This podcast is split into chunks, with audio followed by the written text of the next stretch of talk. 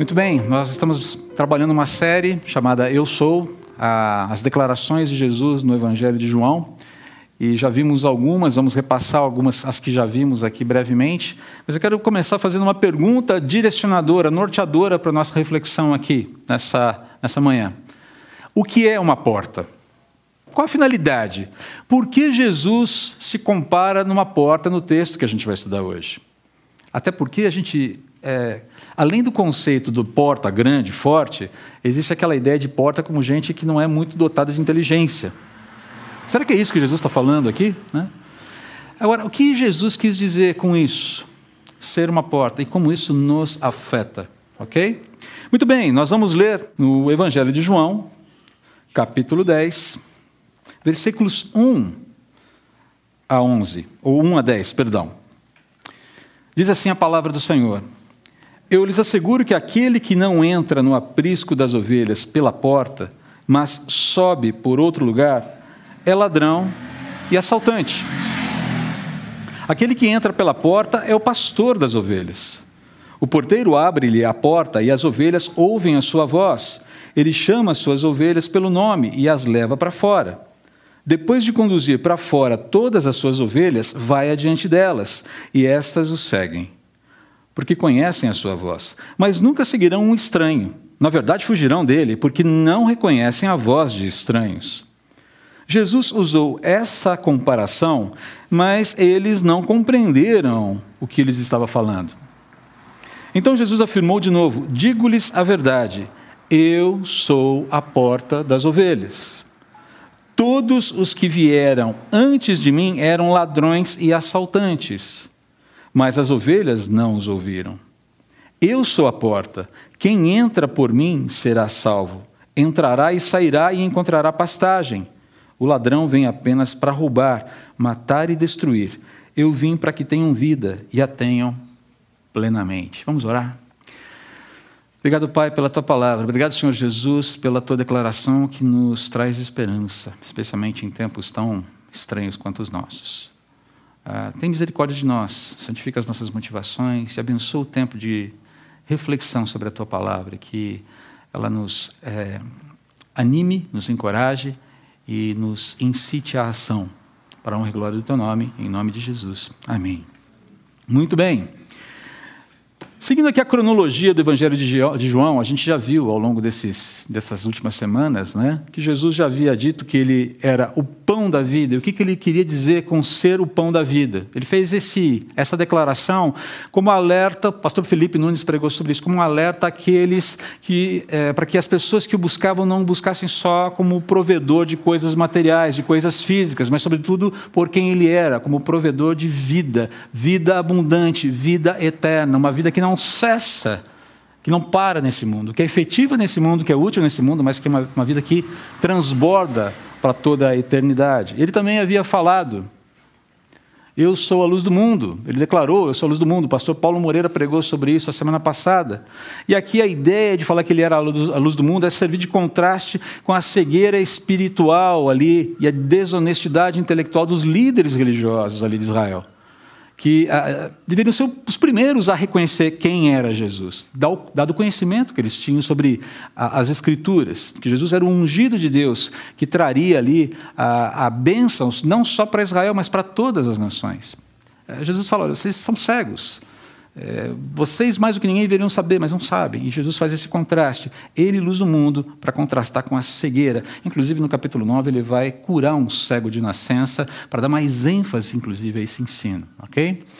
Nós vimos também no início dessa série, tá? aqui eu estou indo pela ordem cronológica de João, né? mas foi a primeira mensagem dessa série introduzindo todo esse, toda essa série, aquela, aquela declaração bombástica de Jesus dizendo: Eu sou. Antes de Abraão existir, eu sou. E novamente aqui você tem a, Jesus afirmando aqui, com essa declaração, a sua origem divina, a sua autoridade, é, inclusive a sua superioridade a Abraão, aqueles mesmos líderes que achavam que, por serem descendentes de Abraão, já tinham a sua eternidade, a sua realidade espiritual assegurada. Jesus falou: não tem nada a ver uma coisa com outra.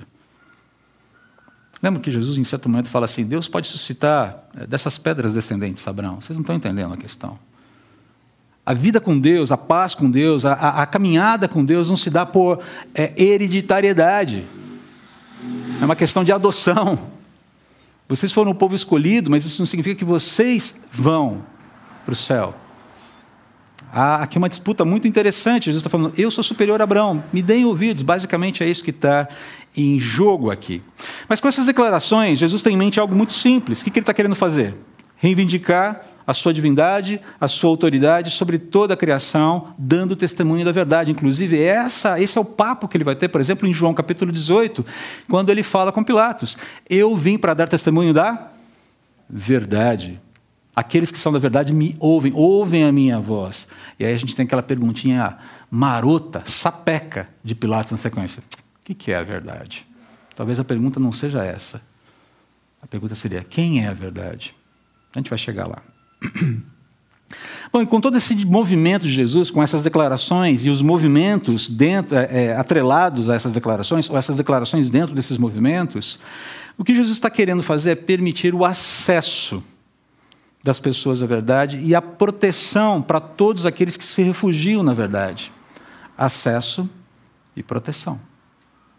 Acesso e proteção. Vamos lembrar que Jesus disse que Ele é a verdade. Eu sou, eu sou o caminho, a verdade e a vida. Ninguém vem ao Pai se não for por mim. João 14, 6. Então Jesus está aqui é, falando claramente, deixando bem claro agora. É, está fazendo mais duas declarações, a gente vai focar apenas em uma delas, porque na semana que vem o pastor Cláudio Duarte vai falar sobre Eu sou o bom pastor. E eu fiquei com a porta. Ele ficou com o pastor e eu fiquei com a porta. É, vamos lá, vamos lá. Tem solução aqui. Mas quando chega aqui no capítulo 10, Jesus vai acrescentar essas declarações duas novas afirmações muito interessantes.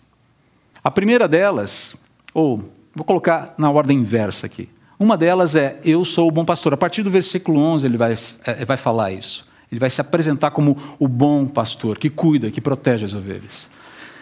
E essa é uma, é uma declaração muito, muito impactante, muito importante na Bíblia. A gente vê essa ideia do pastoreio de Deus o tempo todo nas Escrituras. Você vai para o Antigo Testamento, você vê isso o tempo todo acontecendo ali.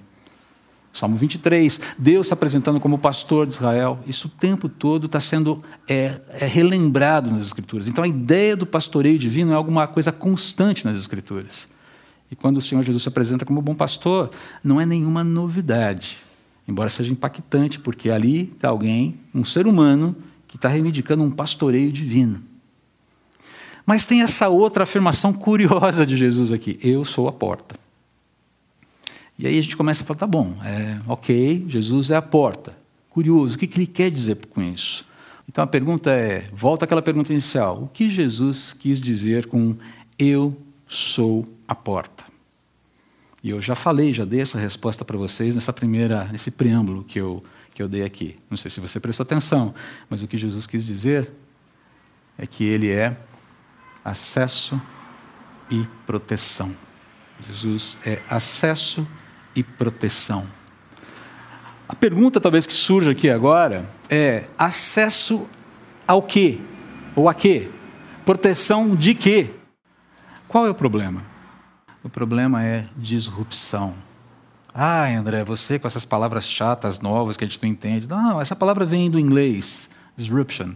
Mas o que é legal é que essa palavra ela concentra, ela combina o sentido de outras duas palavras, ruptura e perturbação.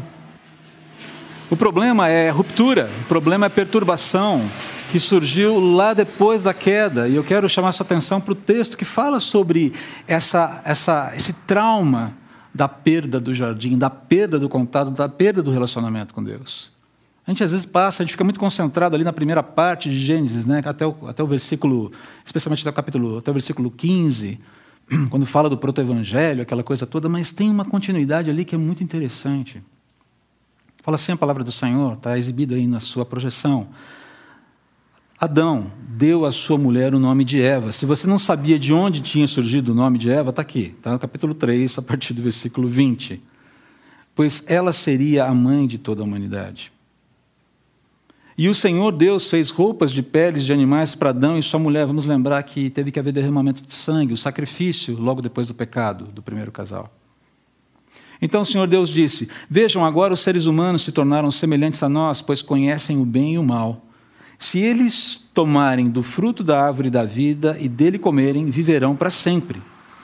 Para impedir que isso acontecesse, o Senhor Deus os expulsou do jardim do Éden. E Adão passou a cultivar a terra da qual tinha sido formado.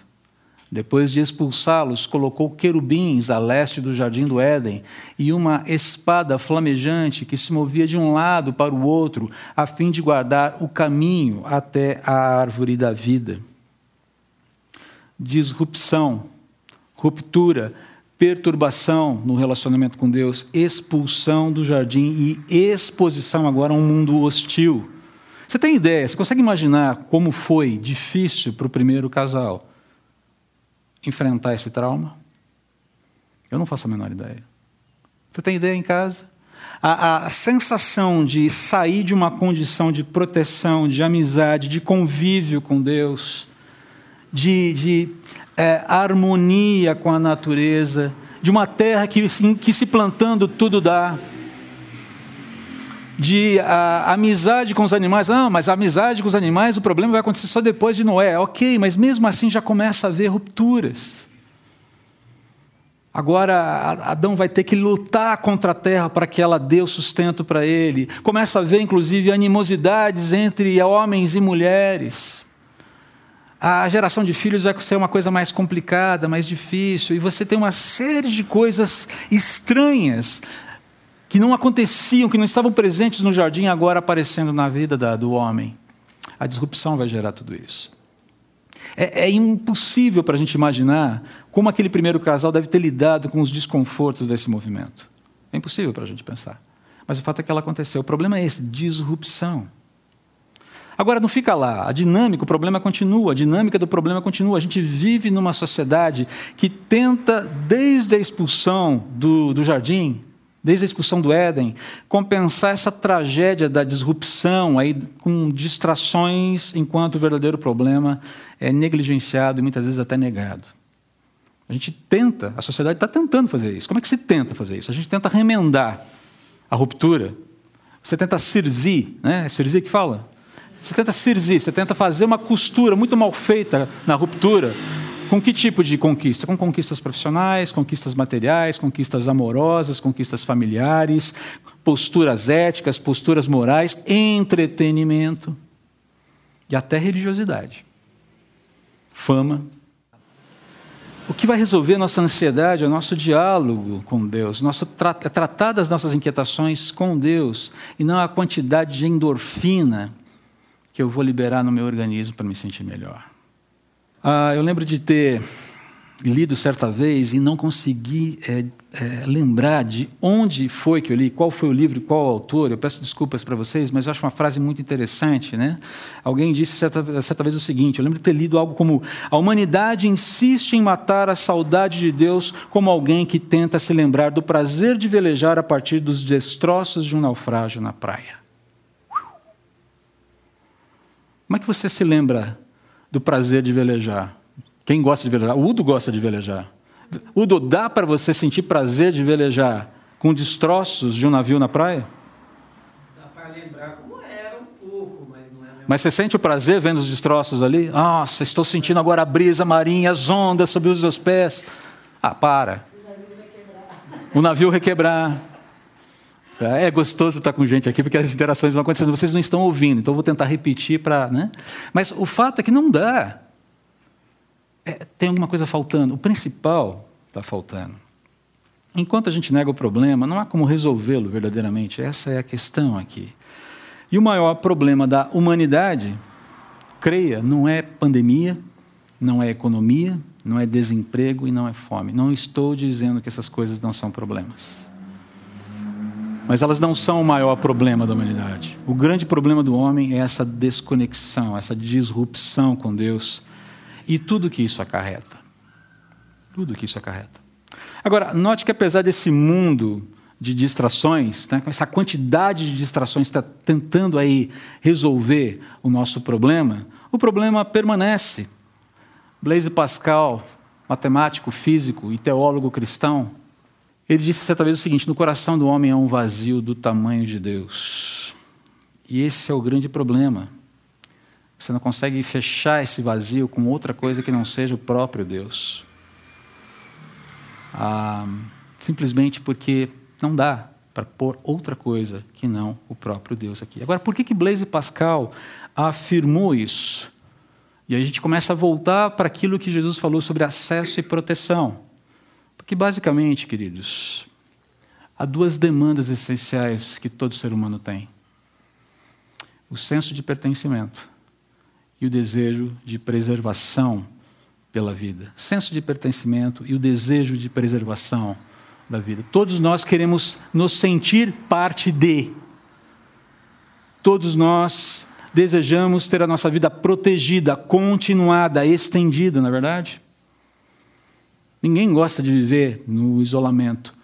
Dizem que certa vez um jornalista chegou para Gilbert Keith Chesterton, um outro autor que eu gosto de mencionar aqui de vez em quando, e perguntou para ele: Que livro você levaria para uma ilha deserta? Chesterton parou, pensou. É, já sei. Guia prático de construção de navios. Faz todo sentido. Não faz sentido? Por quê? Porque por mais paradisíaca seja a ilha, por mais bonita ela seja, por mais que a água seja cristalina, azul berilo, a ilha pode ser paradisíaca, gente. O lugar pode ser maravilhoso, mas ficar sozinho lá não dá. Não dá. Não dá, não dá para ficar preso e sozinho ali. Você quer voltar para aquilo que é, eu quero me sentir, eu quero me pertencer a algo. Lembram do, do filme O Náufrago? É aquilo lá. Eu não desisto. E é tão complicado esse negócio de ficar sozinho que você cria um personagem para falar com você. Uma bola de vôlei vira um amigo. A situação é, é, é, complicada. Essa ideia do pertencimento. Assista esse filme, o filme é excelente e toca em questões que são muito próprias para a gente aqui.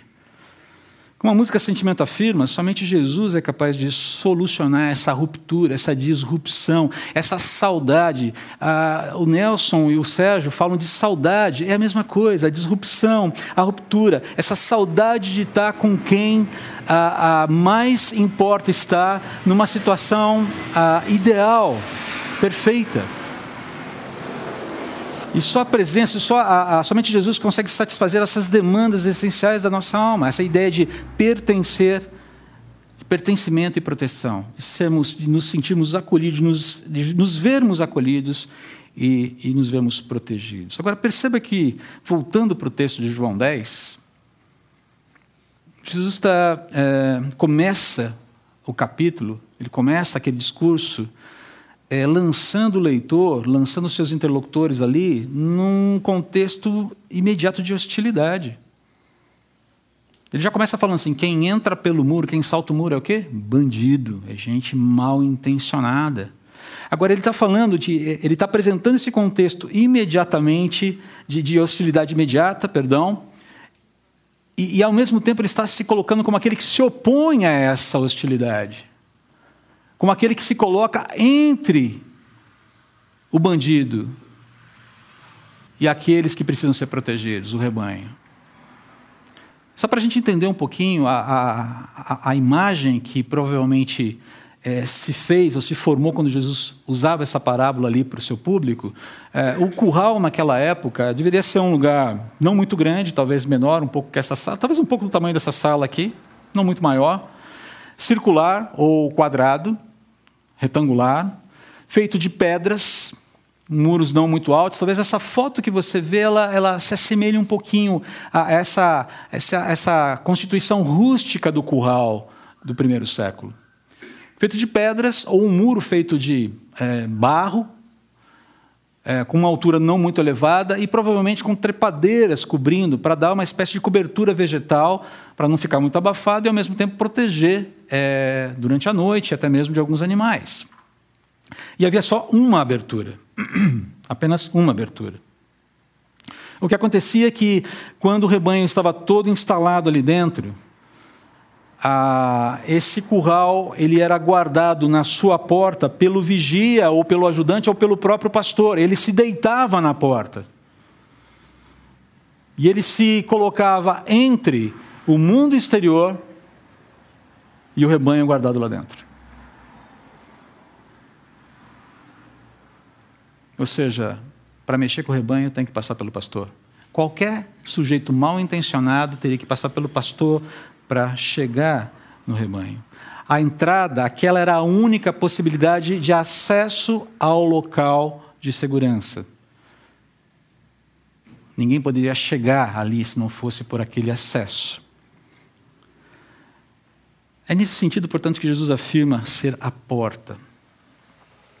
Ele é tanto aquele que satisfaz a minha, sua ânsia por pertencimento, quem entrar por mim será salvo, vai entrar no aprisco, vai fazer parte do aprisco, vai fazer parte do rebanho. Lembre-se que um pouquinho antes, no início do capítulo, ele fala: As ovelhas me conhecem pelo nome. Quando chega algum estranho e chama a ovelha, ela não atende, opa, ela se afasta. Eu não sei quantos de vocês tiveram a oportunidade, eu nunca tive, só li, vi relatos e assisti alguns documentários sobre como se pastoreia no Oriente. É diferente da forma de pastorear no Ocidente. No Ocidente, todo mundo quer um border collie, né? Até quem não cuida de ovelhas quer um border collie, é aquele cachorro mais inteligente, lindo, maravilhoso. Eu amaria ter um, embora não tenha ovelha alguma, é, ovelha animal, ovelhas. Bom, você entendeu. Não é stand-up, mas de vez em quando sai uma piadinha sem graça, mas sai, né? Mas o fato é que eles não pastoreavam com animais, eles pastoreavam com a ajuda de outras pessoas ou sozinhos. E era muito comum que nesses currais houvesse mais de um rebanho, mais de uma, mais de, mais de um rebanho de, de, rebanhos de diversos pastores, guardados ali juntos. E quando o pastor chegava e falava e começava a pronunciar ovelhas, ovelhas, ou pelo nome, talvez tenha o nome de uma, de um nome de outra, as ovelhas ouvindo o som da voz do pastor, já se aproximavam dele. É pelo som da voz que a ovelha sabe quem é o pastor. Lembro de ter lido um comentário certa vez de um, de um pastor, de um teólogo que viveu no Oriente Médio, na Palestina. Ele fala: é interessantíssimo você olhar nas ruas ali próximas de Jerusalém, é, alguns pastores caminhando com seus rebanhos ao lado das estradas, os carros passando, e elas atentas à voz do pastor. É, é a fala dele, e o tempo todo ele está falando com o rebanho, dizendo: é por aqui, é por aqui, é por aqui elas estão juntas com ele, elas reconhecem o seu líder, elas reconhecem aquele que, que cuida delas. Então Jesus está falando assim: eu sou a, a, o único acesso a esse, a, a esse mundo, a essa realidade em que você vai ser cuidado, você vai se sentir pertencendo a, a alguém. Você vai cumprir, você vai satisfazer esse senso de pertencimento. Mas mais do que isso, você também vai ser protegido. Eu sou aquele que garante a sua proteção. Aquele que entrar por mim encontrará pasto, será cuidado. Gente, essas promessas são feitas por Jesus no primeiro século, numa realidade muito mais complexa até que a nossa. Onde esse senso de pertencimento era continuamente sabotado pela liderança religiosa de Israel. O sujeito ele sofria com a ideia de que Deus não o aceitaria porque ele nunca era bom o suficiente. A religiosidade judaica naquele momento oprimia as pessoas de tal forma que as deixava completamente sem chão. É por isso que Jesus chega em algum momento e fala assim: Vinde a mim, todos vocês que estão cansados e sobrecarregados, e eu vos aliviarei. É esse o alívio que Jesus vem dar. Ele vem nos livrar dessas, desses tapa-buracos, desses remendos que não resolvem a ruptura, vem nos tirar dessa ilusão. Ele é a porta, aquele que satisfaz a nossa ânsia por pertencimento. Ele é aquele que garante a nossa proteção. Em outras palavras, ele é o acesso e a proteção das ovelhas. Mas como é que isso funciona na prática? Deixa aqui caminhar já para a parte final da nossa mensagem. Nós precisamos lembrar que há um criminoso à solta querendo consumir a humanidade. Nós não podemos nos esquecer disso. Ok? Olha só o que Pedro, o apóstolo, fala na sua primeira carta, capítulo 5. Estejam atentos. Tomem cuidado com o seu grande inimigo, o diabo, que anda como um leão rugindo à sua volta, à procura de alguém para devorar. Permaneçam firmes contra ele e sejam fortes na fé. Lembrem-se de que os seus irmãos em Cristo, em todo o mundo, estão passando pelos mesmos sofrimentos que vocês os mesmos tipos de sofrimento. Maior dimensão, menor dimensão, mas os sofrimentos são os mesmos.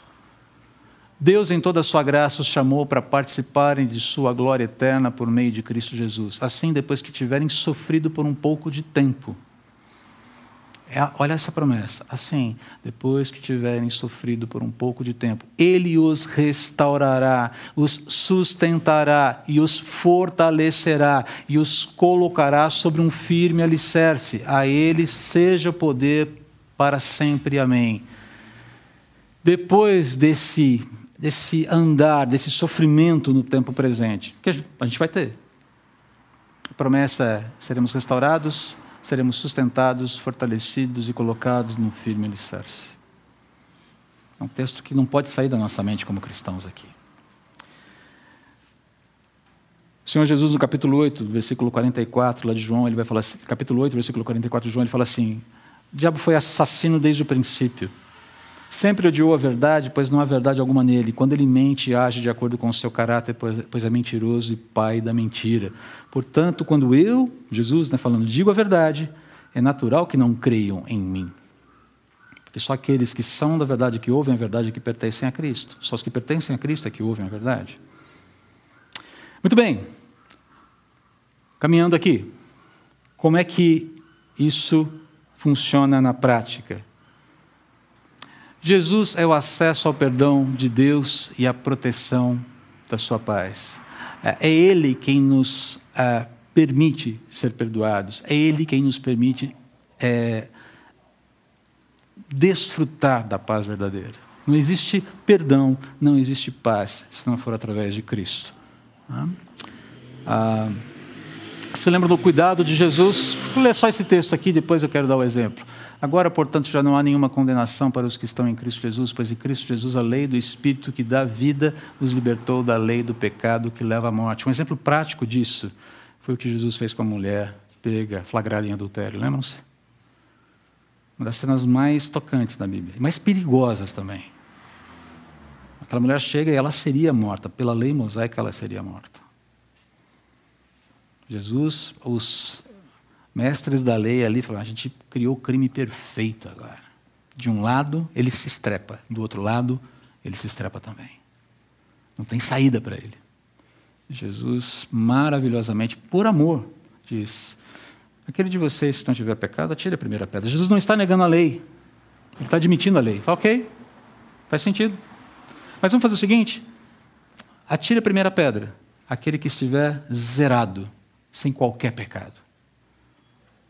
Seria muita ousadia alguém atirar pedra, não seria? E vão saindo, um por um. Qual a atitude de Jesus no final? Mulher, onde estão seus acusadores? Jesus não está negando o fato, não está negando o pecado. Onde é que estão os seus acusadores? Não estão aqui, Senhor.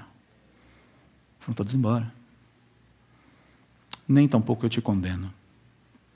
Vai e não peques mais.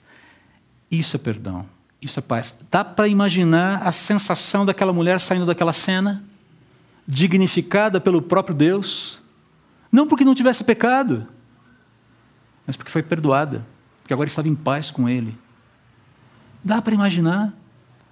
A, o, aquele era o primeiro, foi o primeiro dia do resto da vida dela. É esse tipo de acesso e proteção que nós temos. Perdão e paz de Deus. Mas não só isso. Jesus também é o acesso à família de Deus e a proteção do seu convívio. Lucas capítulo 18, 29 e 30, o Senhor Jesus fala assim: Eu lhes garanto que todos os que deixaram casa, esposa, irmãos, pais ou filhos por causa do reino de Deus receberão neste mundo uma recompensa muitas vezes maior e no mundo futuro terão a vida eterna. Dá para pensar que os nossos laços familiares que vão invadir a eternidade são os laços fraternais que temos em Cristo? Na eternidade, por mais que eu ame a minha esposa, a minha esposa não será minha esposa, mas ela será minha irmã em Cristo apenas. Ai, que peninha. Calma. Espera chegar lá para reclamar. Ou nem reclame. são esses os laços que já existem hoje. São laços que vão é, transcender a história, vão, vão, vão invadir a eternidade, superando a história. A certidão de casamento vai ficar para trás, Mas o selo do Espírito que me une à minha hoje esposa e irmã em Cristo vai ser tão pleno, tão absoluto como os vínculos que eu tenho com o próprio Senhor Jesus e os vínculos que eu tenho com todos os meus irmãos que estão aqui. Essa é a família de Deus. E aí você começa a entender por que é tão importante a gente se ver de vez em quando, não é verdade? Ontem isso aqui foi uma festa. Fizemos um drive-thru de entregas de lembrancinhas para o Dia das Mães. Várias mães estiveram aqui, eu vi as fotos depois. Elaine chegou em casa saltitante. Nossa, foi muito legal. Teve uma... E teve gente que veio, passou, pegou o presente, tirou foto, sorriu, chorou, aquela coisa toda. A gente precisa disso. Senso de pertencimento. Por mais que nesse momento precisemos nos restringir, vai haver um momento em que a gente vai ter que sair para demonstrar amor, porque amor não se vive, amor não se desfruta sozinho em casa. Ah, esse pastor irresponsável que quebra. Não, não é isso. Eu estou dizendo que a vida cristã ela não é vivida no isolamento. Não dá para você viver numa ilha paradisíaca sozinha sendo cristão. Esqueça, não funciona. Pega o guia de construção de navios, pega esse guia, construa as convicções que você e eu precisamos ter para enfrentar o medo, para superar o medo e seguir em frente numa época difícil. Está difícil para todo mundo, não está? É a chamada do livro de Ruth. A escola bíblica dominical. Está difícil, não está? Mas o livro de Ruth pode ensinar, a gente está ensinando. Como a gente aprende. Já fiz propaganda, inclusive, da escola bíblica dominical, não perca. Hoje tivemos uma aula maravilhosa com a professora Liliane. Mas não é só isso. Jesus é o acesso ao descanso de Deus e à segurança da ressurreição. Um descanso que já pode ser desfrutado hoje com uma certeza, com uma convicção do que vem pela frente. Então, Jesus disse, aquele episódio, aquela situação, a, a, a, a referência está errada aqui, tá? João capítulo 11. Então Jesus disse: Eu sou a ressurreição e a vida, quem crê em mim viverá mesmo depois de morrer. Quem vive e crê em mim jamais morrerá. Eu peço licença aqui para compartilhar com vocês uma, uma das, um dos momentos mais que combinam ternura, esperança, apesar da sua dor que nós vivemos, né? É, em tempos como esse. Essa semana nós tivemos a, a partida da nossa querida irmã Claudine. E não dá para negar que foi um momento triste. Quem esteve lá no, no velório da Claudine, ali no cemitério de Congonhas, sabe que foi um momento difícil para todos nós, especialmente para a família. Mas o que é mais interessante é ver que, apesar da tristeza, depois que nós compartilhamos rapidamente a palavra, alguém sugeriu: vamos cantar uma música? Nós cantamos só um refrão dessa música. Ah, e, se eu não me engano, eu esqueci o nome da música agora, mas a, a mas eu bem sei, eu sei que o meu futuro está nas mãos do meu Senhor que vive está. A gente cantou. Porque ele vive, começou, obrigado, obrigado, obrigado, Ruth. Porque ele vive, posso crer no amanhã. Porque ele vive, temor não há. Pois eu bem sei, eu sei que a minha vida, o meu futuro está nas mãos do meu Jesus que vivo está. Sentimos falta, sentimos saudades? Claro. Como foi falado lá, é, é, um momento de choro, é um momento de luto, é um momento de tristeza, é um momento de perda, é um momento de coração apertado, mas não é, jamais foi, jamais será um momento de desesperança. Jamais. Jamais. Queridos, nós não vivemos desesperados. Nós não precisamos viver desesperados, porque temos acesso ao descanso de Deus e à segurança da ressurreição. Quantos queridos que a gente tem saudade hoje, que a gente quer abraçar de novo, e o Senhor Jesus diz: Isso vai acontecer. Isso vai acontecer. O abraço, o reencontro será possível. Como isso funciona na prática? Jesus é o acesso ao perdão de Deus e à proteção da sua paz. Jesus é o acesso à família de Deus e à proteção do seu convívio. Jesus é o acesso ao descanso de Deus e a segurança da ressurreição eterna. São coisas que nós precisamos relembrar para poder prosseguir. São presentes que já nos foram dados: perdão, paz, família, convívio, descanso, enquanto a gente aguarda a ressurreição. Acesso e proteção.